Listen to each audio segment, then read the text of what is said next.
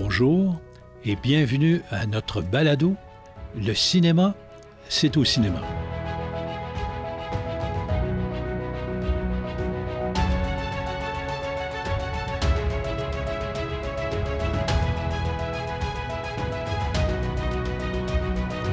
Épisode intitulé Le streaming face au cinéma. Mais avant de rentrer dans le vif du sujet, j'aimerais qu'on fasse un petit retour sur la semaine de relâche. Et je veux dire bonjour à Samuel ce matin. Salut Marcel. Et c'est ça, pour voir compte tenu des, performances qu'on a eues, écoute, c'est exceptionnel. On avait eu un bon départ en 2021, mais là, 2022, d'après moi, se démarque. Comment tu as vécu ta semaine de relâche? Euh, ça a été excellent. Je veux juste faire un petit retour euh, à la réouverture le 7 février ah qu'on a eu. Puis c'est important de le dire que depuis le 7 février, euh, les chiffres démontrent une normalité comme avant. puis en plus, on parle de la semaine de relâche qui a été excellente. c'est très, très encourageant, surtout du fait que les films étaient usagés, si je peux utiliser ce mot-là. Puis euh, le monde était quasiment autant au rendez-vous que les autres semaines de relâche. Fait que ça montre que le monde a le goût de sortir, euh, la sortie d'actualité. Puis même avec des films pas trop euh, récents, ben, on est quand même capable d'aller chercher beaucoup, de, beaucoup de personnes. Oui, effectivement, parce que j'ai vu, c'est des chiffres hors du commun qui sont à, la même hauteur qu'avant la pandémie. Puis on a encore des contraintes ici au Québec, passeport vaccinal, le masque. Euh, en plus des films, comme je, viens de dire, pas trop récents. Donc, euh, tous ces facteurs-là mis ensemble démontrent euh, que les chiffres ont tendance à avoir une certaine normalité. Puis pour l'industrie, en tout cas au Québec, c'est très, très, très, très encourageant. Bravo. On va souhaiter de continuer. Et les meilleurs films sont à venir à partir d'avril pour tout l'été prochain. Donc, on va, on va commencer notre, notre sujet. C'est Samuel qui avait suggéré, avec raison, de parler de streaming.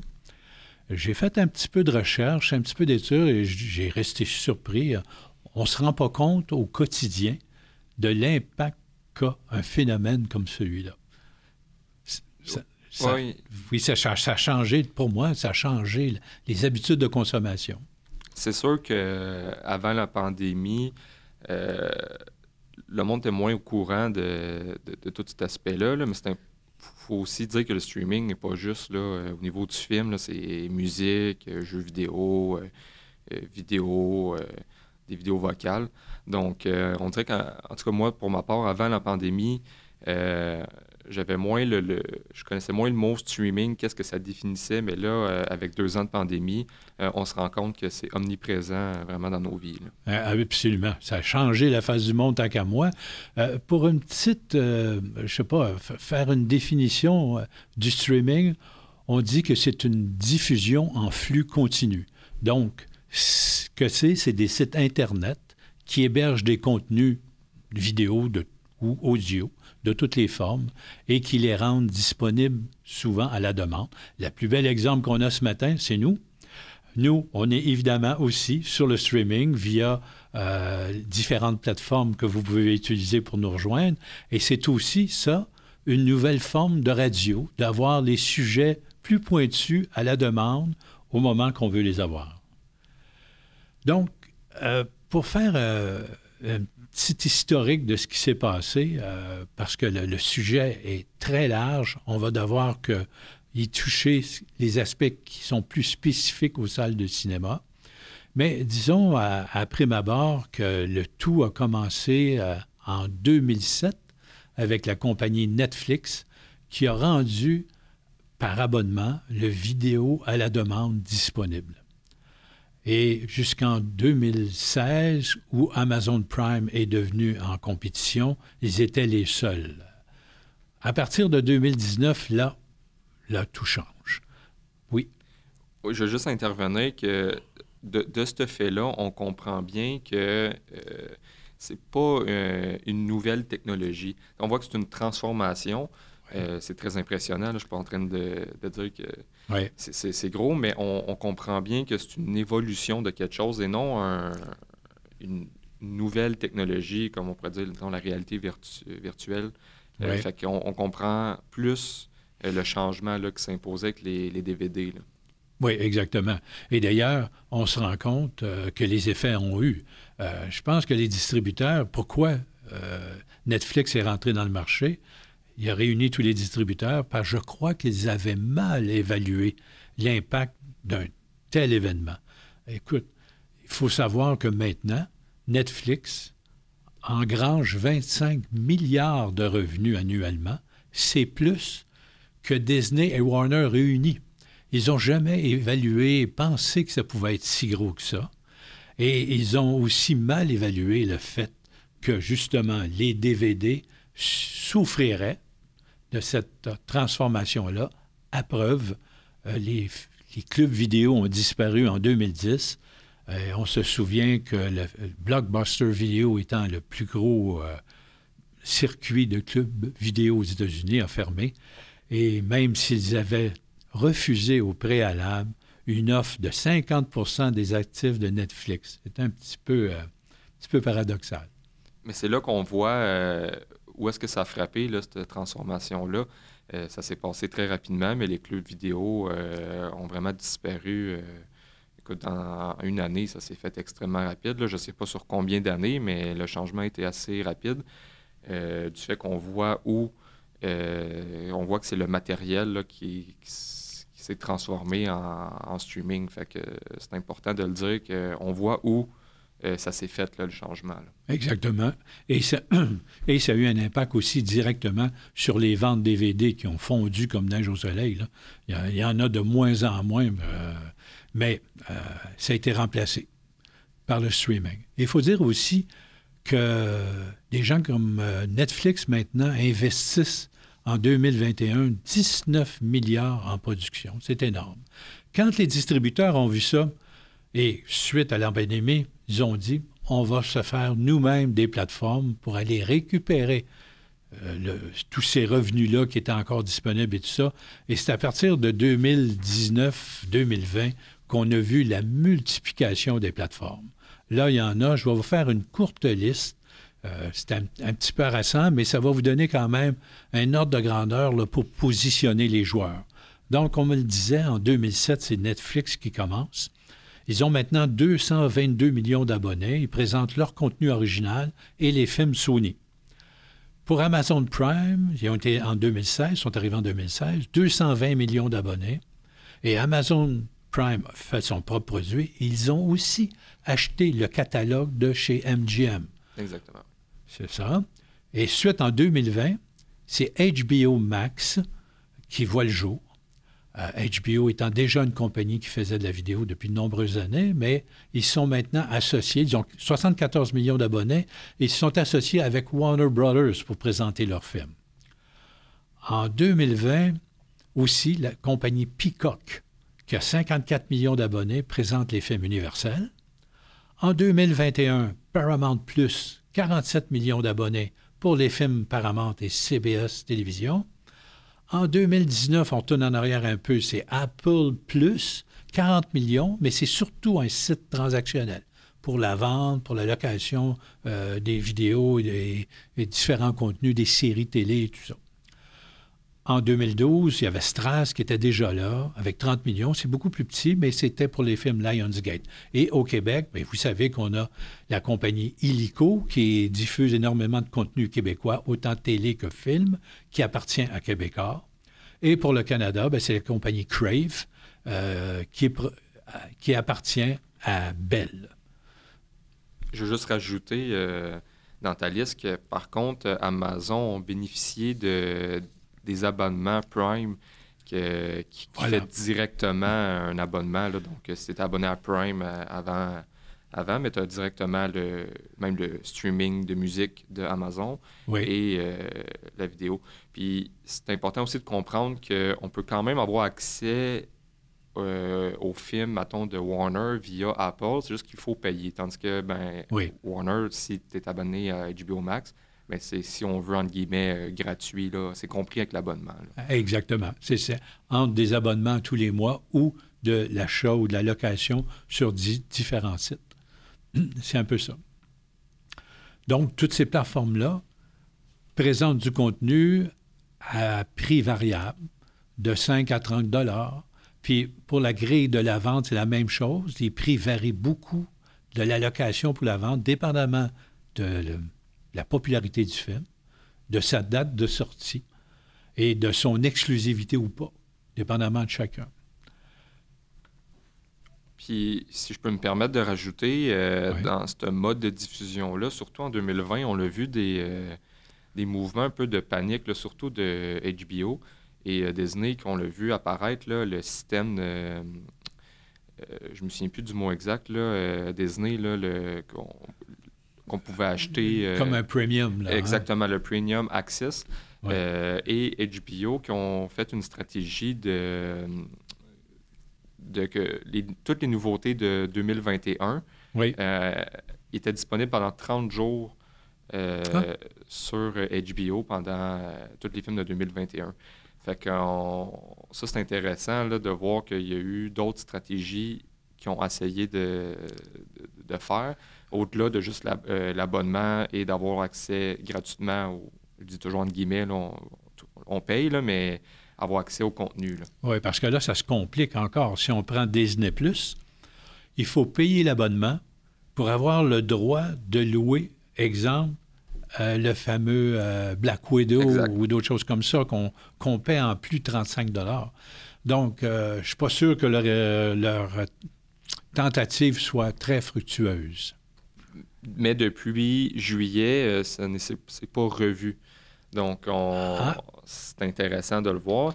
Et aussi, j'ai lu euh, quelques articles qui disaient que justement Black Widow, là, euh, ça avait quand même été un échec là, pour eux autres euh, d'avoir fait cette stratégie-là. Mais moi, je suis content qu'il l'ait essayé. je trouve que comme ça, ça en allait essayer puis voir que ça marche plus ou moins, mais on voit vraiment à quoi sert la plateforme puis de mettre un, film en même temps en salle et en streaming, mais de devoir le payer euh, en streaming, on voit que ça marche plus ou moins. Fait qu'au moins, il y a déjà des, réponses qui, se font avec ça. Puis il y a une belle anecdote justement par rapport à ce fameux Black Widow-là, parce qu'on sait qu'avec la multiplication des plateformes, le piratage a littéralement explosé. Et suite à la sortie du film Black Widow, l'actrice Scarlett Johansson elle s'est sentie, et avec raison, compte tenu des ententes de son contrat, elle a trouvé qu'elle avait une perte de revenus importante. Parce que la façon, généralement, de les artistes sont payés, c'est une part à la production durant le tournage. Il y a une somme forfaitaire qui lui est donnée là. Et suite à ça, quand on diffuse le film, il y a un pourcentage des recettes qui retourne aux vedettes. Et quand on sort en simultané, elle s'est dit, bon, là, je perds des revenus beaucoup à cause du piratage. Et la rumeur veut que Mme Wanson a gagné parce qu'elle a menacé de rendre public les statistiques qu'elle avait sur le piratage du film. Et paraîtrait-il que ça fonctionnait car maintenant, euh, elle pourra à l'avenir encore avoir des jours meilleurs avec Disney. Puis je veux, je veux rajouter en plus, encore plus fort que ça, Marcel, euh, il y a littéralement des. Euh, pour, surtout pour les films d'enfants, euh, si je prends le, un film qui s'appelle Turning Red, qui, va sortir le 11 mars prochain sur Disney. Et les, les, personnes qui font le film sont déçues là, que ça ne sorte pas en salle, même s'ils n'ont pas de retour d'argent. Euh, ils veulent que ça sorte euh, pour avoir une reconnaissance, pour avoir un, un événement. Fait que, ça, aussi, c'est intéressant. Puis on peut rajouter le fameux euh, le film La Matrice, qui a été le dernier qui est sorti sur HBO Max. Exactement, oui. Et, d'ailleurs, le, producteur Village Roadshow poursuit Warner Brothers pour perte de revenus également. Donc, on voit que le modèle d'affaires hollywoodien est frappé par le streaming. Et alors qu'on sait que Warner Brothers, compte tenu qu'ils avaient dit qu'ils sortaient tous leurs films pendant un an sur HBO Max, avait déjà envoyé des sommes compensatoires aux producteurs et aux artistes. Et même à ça, encore, ça accroche. Donc, euh, on est face à un nouveau problème. Exactement. Et il faut dire qu'il y a une étude australienne aussi qui précise que 34% des internautes téléchargent du contenu illégal. Mais tout ça euh, le fameux piratage est dû à la multiplication des plateformes. Ça coûte une fortune. On ne peut pas s'abonner à J'en ai nommé je ne sais pas combien, une douzaine, c'est énorme. si vous voulez avoir un film, il faut que je m'abonne, je me désabonne.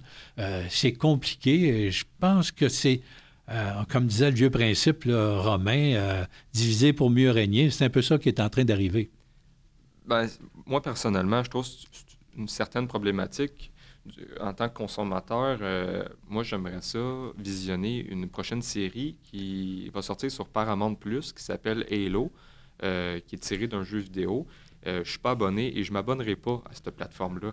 Donc, avoir 10 plateformes, donc 5 quand même majoritaires, ça va venir très, très complexe pour un consommateur d'aller, de, de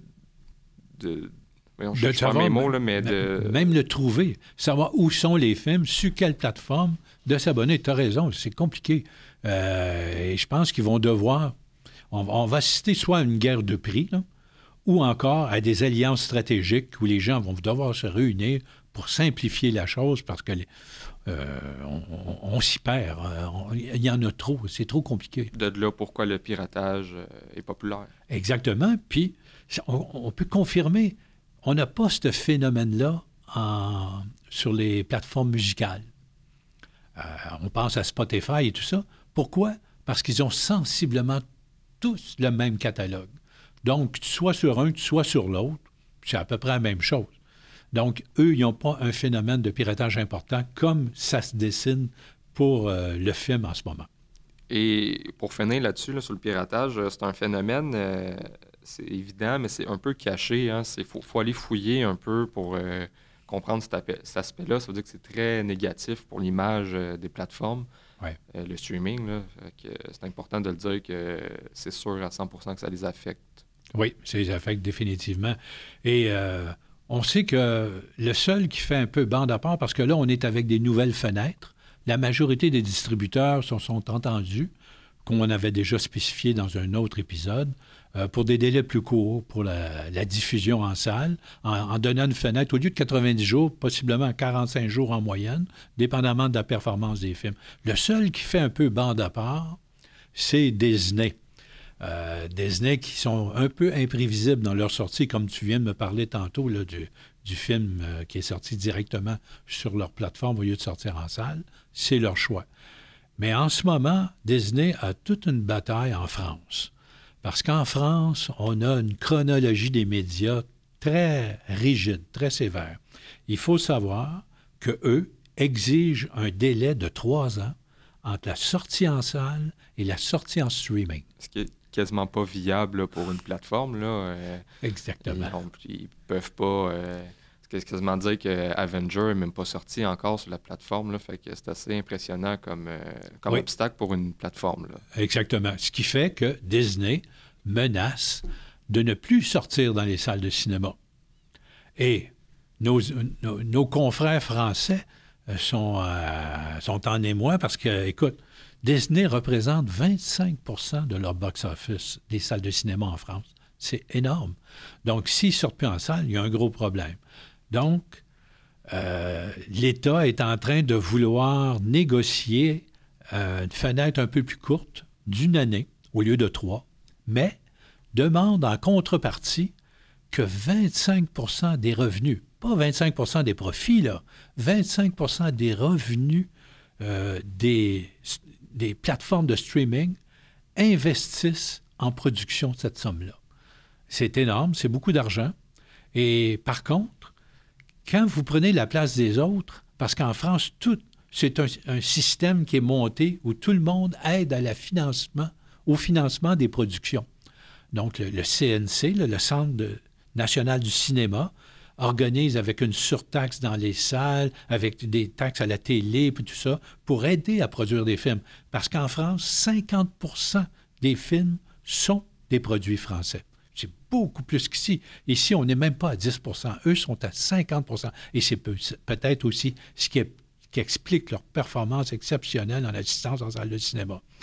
Donc, euh, on verra la guerre qui va se mener là, c'est à suivre, mais euh, c'est quand même euh, drôlement intéressant. On voit les impacts majeurs.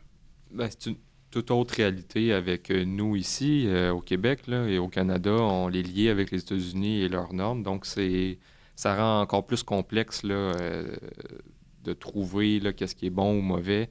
fait que c'est pour ça que les prochains mois, j'ai hâte de voir si on, a des chiffres comme avant, si on a une tendance en salle avec ces, ces fenêtres-là. Et voilà, et, tu, tu, mets le doigt sur le bobo. Là, le, nerf de la guerre, évidemment, c'est l'argent. Et quand les revenus box-office seront au rendez-vous et commencent déjà à l'être, là, ça va déterminer l'importance de chacun des joueurs. Donc, on conclut que les deux prochaines années, comme on le disait tantôt, vont être déterminantes pour que chacun prenne sa position. Parce qu'il ne faut pas oublier une chose, les deux dernières années ont été le nirvana du streaming. Écoute, tout était fermé, il y avait de... Euh, les gens euh, étaient restés à la maison, on n'avait que ça à faire. Ils n'ont pas eu meilleur scénario, euh, écoute, en termes de qu'est-ce qui pouvait se passer dans le monde, de dire que tout le monde devait rester à la maison. c'est quand même exceptionnel qu'est-ce qu'ils ont eu, puis qu'est-ce qu'ils ont pu faire avec ça. Fait que euh, ça l'a vraiment crevé l'abcès euh, que, avant 2019, mais Disney Plus n'était pas encore là. Euh, on savait que le streaming était, était là. Il y avait encore la fenêtre de 90 jours. Mais là, avec deux ans de pandémie, je comprends que des régions, que ça a été moins fermé, mais en général, beaucoup de monde devait rester à la maison et ça a fait que tout le monde a pu toucher au streaming. Donc, je suis content que l'abcès ait été crevé, honnêtement. Puis en plus, ce qui est absolument phénoménal, compte tenu de ça, il n'y a pas longtemps, l'action Netflix a chuté de 30% parce que l'abonnement avait commencé à ralentir les nouveaux abonnés. C'est phénoménal. Ils sont dans le meilleur et il y a une baisse importante en bourse parce qu'ils ne rejoignent pas assez de nouveaux abonnés. Imagines-tu quand ça va arriver que là, on va se désabonner? Donc, euh, il y a encore beaucoup, beaucoup de changements qui vont arriver dans ce monde-là. Non, évidemment, là, on, ça fait, on, les, on vit euh, l'époque du streaming vraiment dedans. Là. On l'est pas, euh, ça fait pas dix ans, on l'est pas dix ans en retard, dix ans d'avance, on l'est là. Euh, donc, euh, on, vit tout ça. C'est sûr que au début de pandémie, c'est un peu stressant de, comprendre tout ça. Il y a, beaucoup d'éléments, ça a beaucoup changé. C'est en constante évolution. C'est ça. surtout avec Netflix, que là, tu vois qu'ils perdent le catalogue de tous les films et séries en général, était sur Netflix il y a à peine deux ans. Et avec HBO, euh, Disney, euh, tu peux plus retrouver pratiquement plus de films Disney sur euh, Netflix. Ils vont se retrouver qu'avec le petit logo N qui est leur contenu original. Donc, j'ai hâte de voir tout ça, comment ça va aller là, pour eux autres. Ben oui, euh, eux aussi doivent s'adapter. Autant les salles de cinéma, je pense qu'elles vont aussi se repositionner, retrouver des nouvelles choses, mais chacun y fait sa marque, chacun y fait sa place, et je dois dire que c'est toute une aventure. Si on compare un peu aussi, voir l'impact au, Canada, si on regarde euh, la, fréquentation en salle en 2019, avant, euh, qu'est-ce qui s'est passé? Donc, pour vous donner une ordre de grandeur, là, euh, au Canada, euh, le trois quarts des Canadiens de plus de 13 ans vont aux salles de cinéma dans l'année. Ils vont en moyenne trois fois par année. C'est un peu plus qu'en 2014, où 66% des gens y allaient 3,6 fois par année. Donc, conclusion, les, les films gros sont encore plus gros et les plus petits films sont encore plus petits. C'est un peu ce qu'on ressent, je pense, en programmation, Samuel oui, oui, exactement. Puis de là, de dire que le cinéma euh, est en train de se faire une, place avec euh, toute, cette évolution-là en streaming, puis on voit que c'est vraiment euh, un événement. je lisais dernièrement qu'il y a des cinémas qui, qui, essaient de faire monter les prix pour, mettons, exemple, le film Batman qui vient de sortir. Oui. Pour justement, on voit qu'il y, y, a une évolution là, qui se fait là oui. Euh, parce que les cinémas perdent de leurs euh, revenus avec les fenêtres. Oui. Euh, donc, on voit que le cinéma, c'est très, très événement. Puis, je veux juste survoler un petit peu, là, suite à la sortie de Batman qui vient d'arriver, qui appartient à Warner, HBO Max ont décidé de faire une série sur le personnage, le pingouin, dans ah. Batman. Et c'est là qu'on voit que, à quoi ça sert la salle et à quoi ça sert la plateforme ensuite. Puis c'est pour ça que le 45 jours, on voit que c'est un, un, mélange des deux. Il ne faut pas voir ça négatif, qu'on passe de 90 jours à 45 jours. Je pense vraiment que les studios euh, essaient de, trouver le, maximum de la salle, puis ensuite offrir à la maison, euh, surtout via série, parce que encore une fois, c'est important de le dire, très important que le marché des séries a explosé avec le streaming et c'est surtout ça, euh, le nerf de la guerre pour eux autres, c'est les séries et euh, le film permet de créer une série. Exactement. Il faut que le film soit un événement, il faut que ça soit très, très populaire. Et comme Batman, qui vont faire une série qui va être sûrement très intéressante du personnage de Pingouin, qui n'ont pas eu le temps de développer dans le film, on le voit peu, mais le film sert d'événement. Euh, et c'est une porte d'entrée pour une série. Exactement ce qui s'est produit chez Disney avec le Mandalorian et euh, tous les autres dérivés de la fameuse série Star Wars. C'est un peu de cette façon-là. Donc, euh, on achève déjà notre émission. Il y a encore beaucoup de matière qu'on n'a pas touchée. Je pense qu'il y aura lieu le, streaming de continuer à faire un autre épisode euh, que tu veux un peu euh, repositionner les salles de cinéma face à tout ce phénomène-là plus en détail.